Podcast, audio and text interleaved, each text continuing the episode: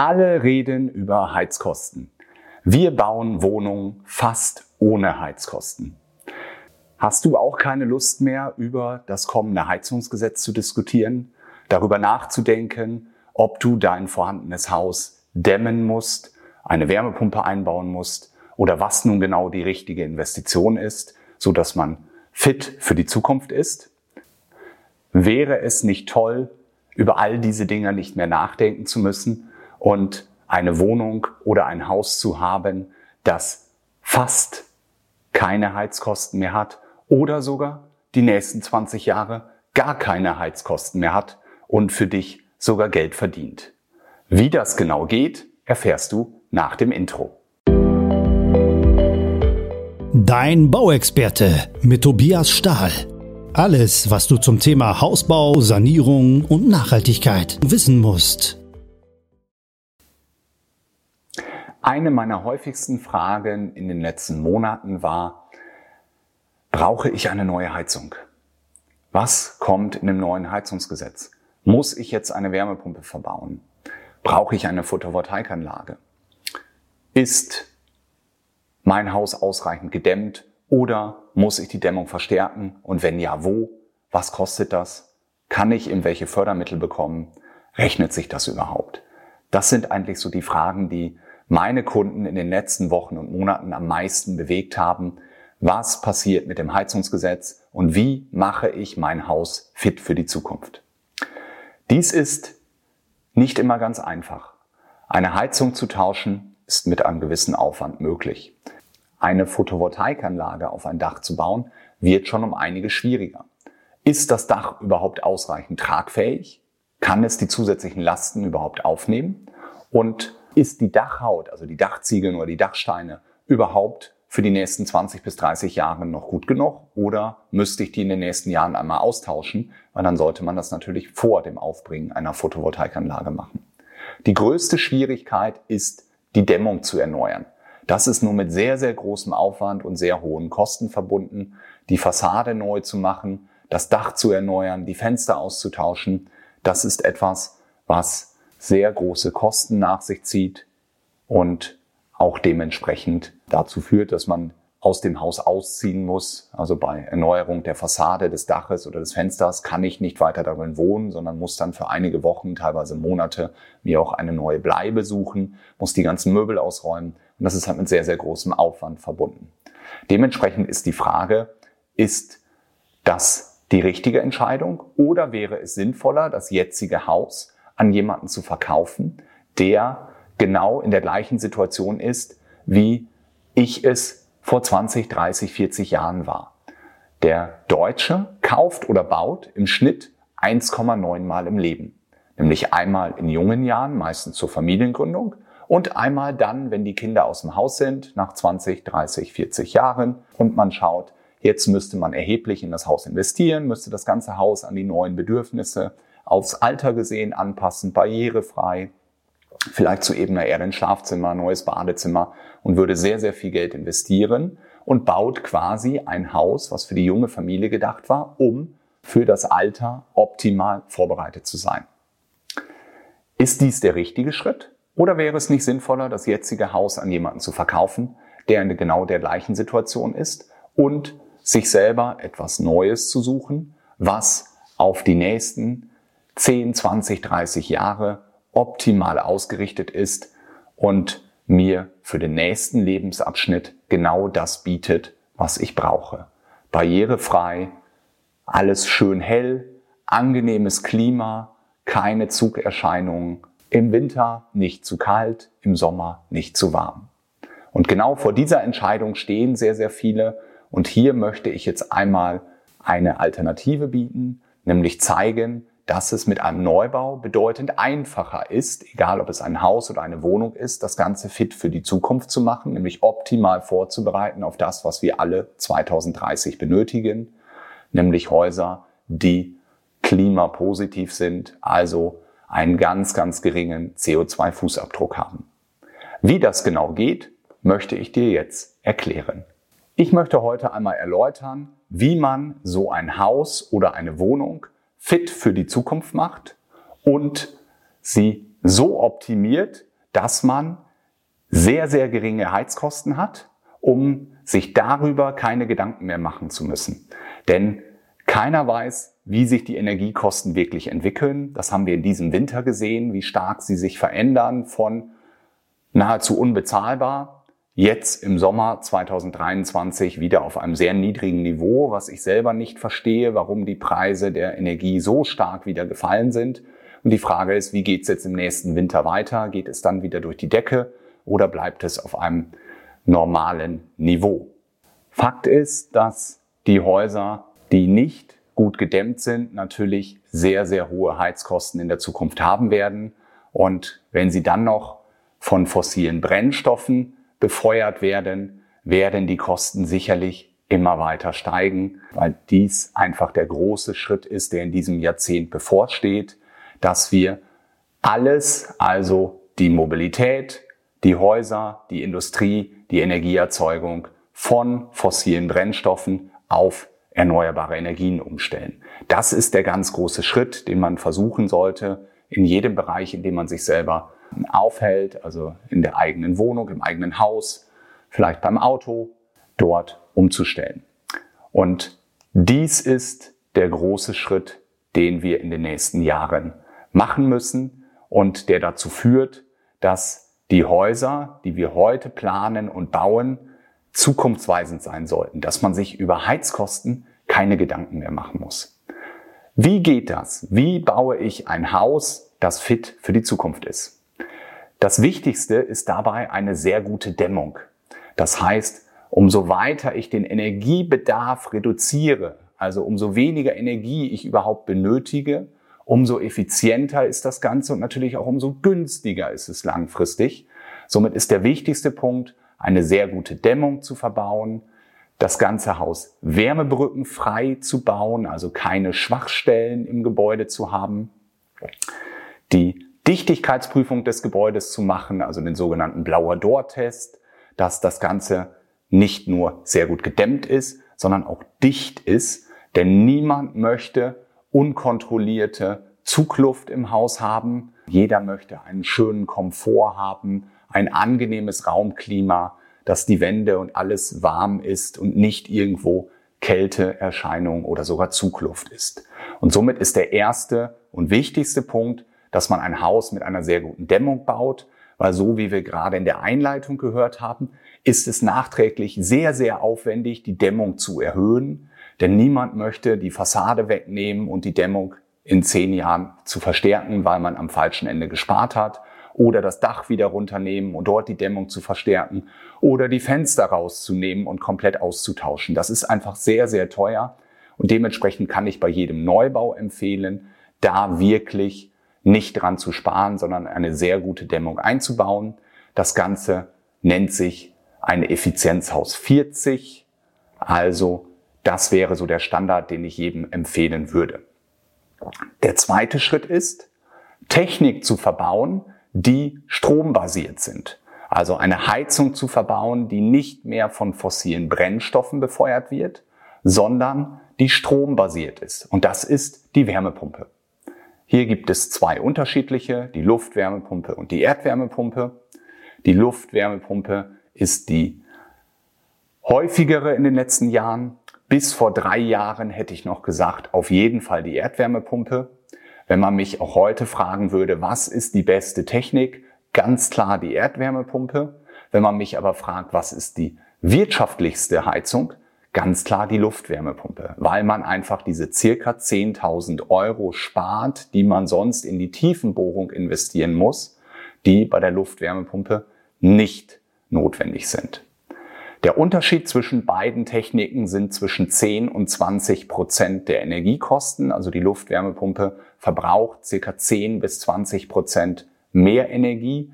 Das ist aber aufgrund dieser Superdämmung zwischen 5 und 20 Euro im Monat bei einem normal großen Einfamilienhaus. Mehr nicht. Und wenn ich das hochrechne, dass ich ungefähr 10.000 Euro für die Tiefenbohrung bezahlen muss und ich sage mal circa 100 bis 150 Euro im Jahr an Heizkosten im Durchschnitt spare, dann macht nun mal die Tiefenbohrung und die Erdwärmepumpe finanziell keinen Sinn. Wenn Geld keine Rolle spielt und es darum geht, wirklich die beste Technik zu verbauen, dann ganz klar die Erdwärmepumpe. Wenn es um die Wirtschaftlichkeit geht, die Luftwärmepumpe. Zusätzlich sollten wir eine Lüftungsanlage verbauen. Warum ist die Lüftungsanlage so wichtig? Wenn wir eine optimale Dämmung im Haus verbauen, dann ist bis zu 50 Prozent der Energieverluste des Hauses die Lüftung durch das Fenster. Also die manuelle Lüftung, indem ich das Fenster auf und zu mache und von Hand lüfte. Dies ist etwas, was wir erheblich reduzieren um über 80 Prozent durch den Einbau einer Lüftungsanlage mit Wärmerückgewinnung. Das bedeutet, um wirklich das Haus auf einen minimalen Energiebedarf zu reduzieren, brauchen wir eine sehr gute Dämmung, eine Wärmebrückenfreiheit und eine Lüftungsanlage, um den größten Verlustfaktor, nämlich die Fensterlüftung, zu reduzieren.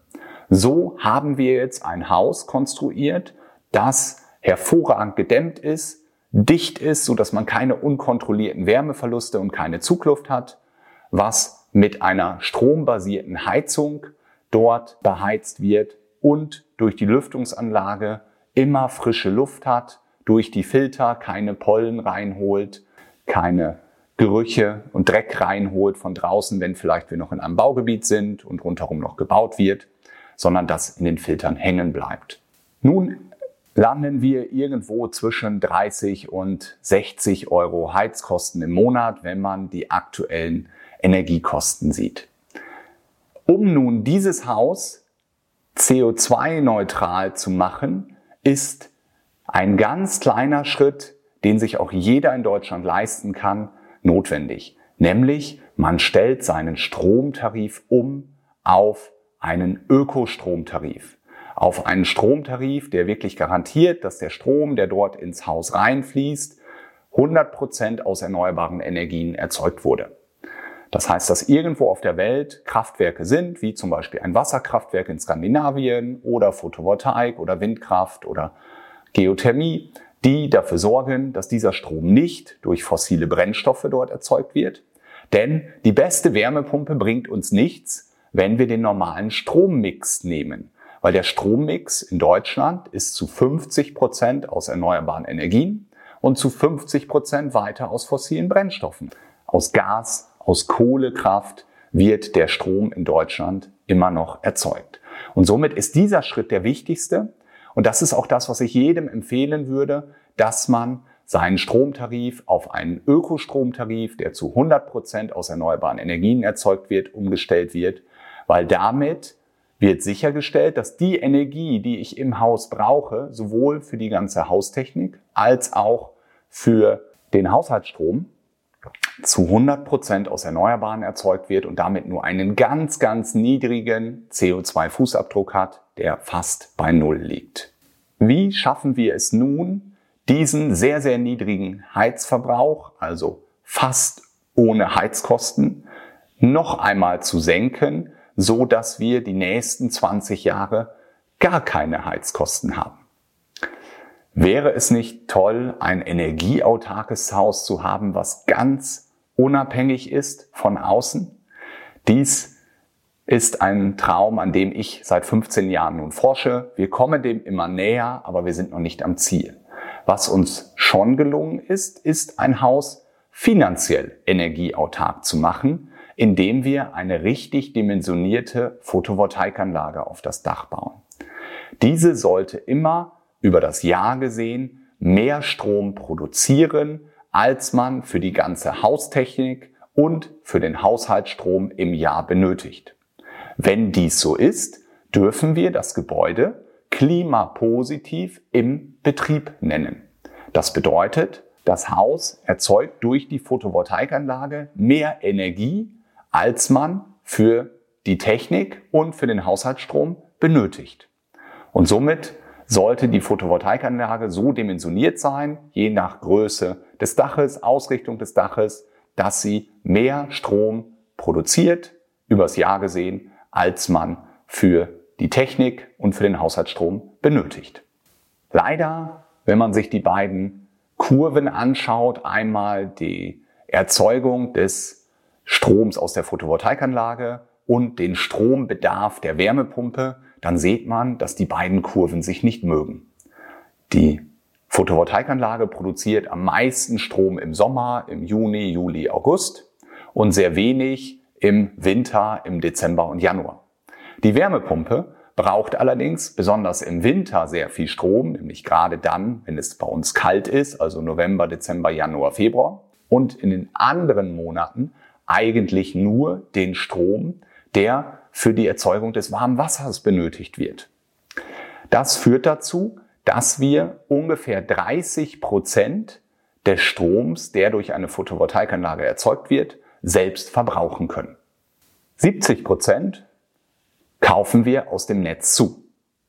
Und nun, wenn wir eine Photovoltaikanlage so intelligent dimensionieren und planen und ausführen, dass diese ausreichend Strom produziert und nach Möglichkeit dann den Strom produziert, wenn wir ihn brauchen, um möglichst viel Eigenstrom selber nutzen zu können.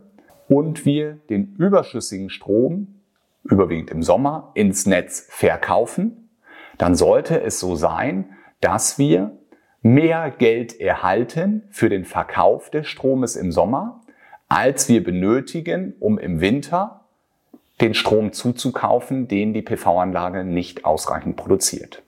Und genau dies machen wir bei unseren Häusern und Wohnungen, dass wir die Photovoltaikanlage so dimensionieren, dass sie über das Jahr gesehen mehr Strom produziert und teurer verkauft als den Strom, den wir halt im Winter dazu kaufen müssen.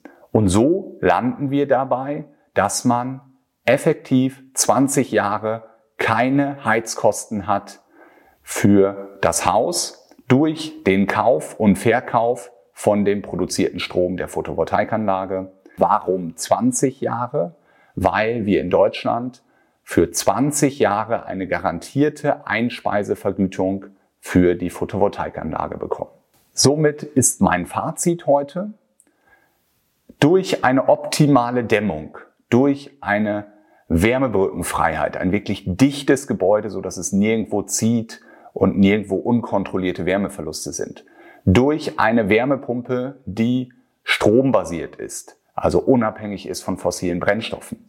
Und eine Lüftungsanlage, die über 80 Prozent der Verluste, die wir sonst hätten, wenn wir die Fenster im Winter öffnen, die warme Luft rausgeht, kalte Luft reinkommt, die erstmal wieder erwärmt werden muss, dort einbauen, erhalten wir ein sehr, sehr gut gedämmtes, ein dichtes Gebäude, was nur einen minimalen Energieverbrauch hat.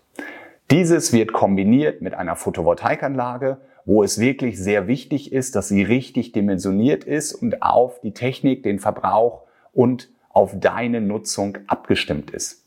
Dann erhalten wir ein Haus bzw. eine Wohnung, die 20 Jahre keine Heizkosten hat durch den Kauf und Verkauf des Stroms.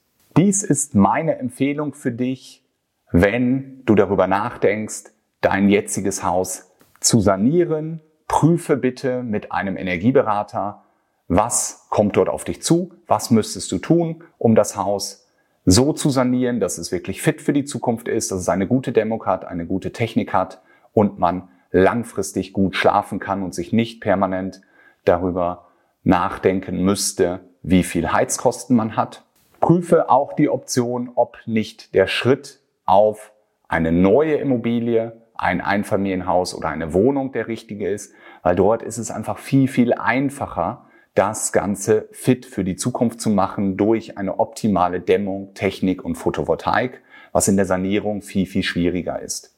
Und ist es nicht auch sinnvoll, dass dein Haus, wo du 20, 30, 40 Jahre drin gewohnt hast, wieder an die nächste junge Familie übergeben wird, wo die Raumaufteilung, das Haus und alles besser passt weil es genau für deren Bedarf dort ursprünglich einmal geplant war, anstatt jetzt das Haus umzubauen und an deine Ansprüche im Leben anzupassen. Ist es da nicht genau sinnvoll, jetzt eine neue Wohnung oder ein neues Haus dort zu kaufen, was halt genau an deine Ansprüche angepasst ist, was du vielleicht in 20 oder 30 Jahren an die nächste Familie, das nächste Paar übergibst, was genau in der Situation ist, in der du gerade bist. Also Häuser und Wohnungen zu planen für die Lebenssituation, was man, wenn man in den nächsten Lebensabschnitt eintritt, an jemanden übergibt, der genau in dem Lebensabschnitt war, den man selber vorher hatte. Wenn du Fragen zu dieser Folge hast, diese Folge hat sehr, sehr viele Informationen und ist wirklich so die Quintessenz von dem, was ich in den letzten 15 Jahren dort erarbeitet habe im Bereich des Neubaus. Wenn du Fragen dazu hast, schreibe mir gerne an podcast.stahl-baumeisterhaus.de. Wenn du Anregungen hast für neue Themen, Ideen, Wünsche, schreibe mir auch dort gerne an podcast.stahl-baumeisterhaus.de. Und nun hoffe ich, dass ich dich begeistern konnte, um auch darüber nachzudenken, ob du nicht ein Haus oder eine Wohnung haben möchtest, die fit ist für die Zukunft und in den nächsten 20 Jahren keine Heizkosten hat. Dein Bauexperte mit Tobias Stahl. Alles, was du zum Thema Hausbau, Sanierung und Nachhaltigkeit wissen musst.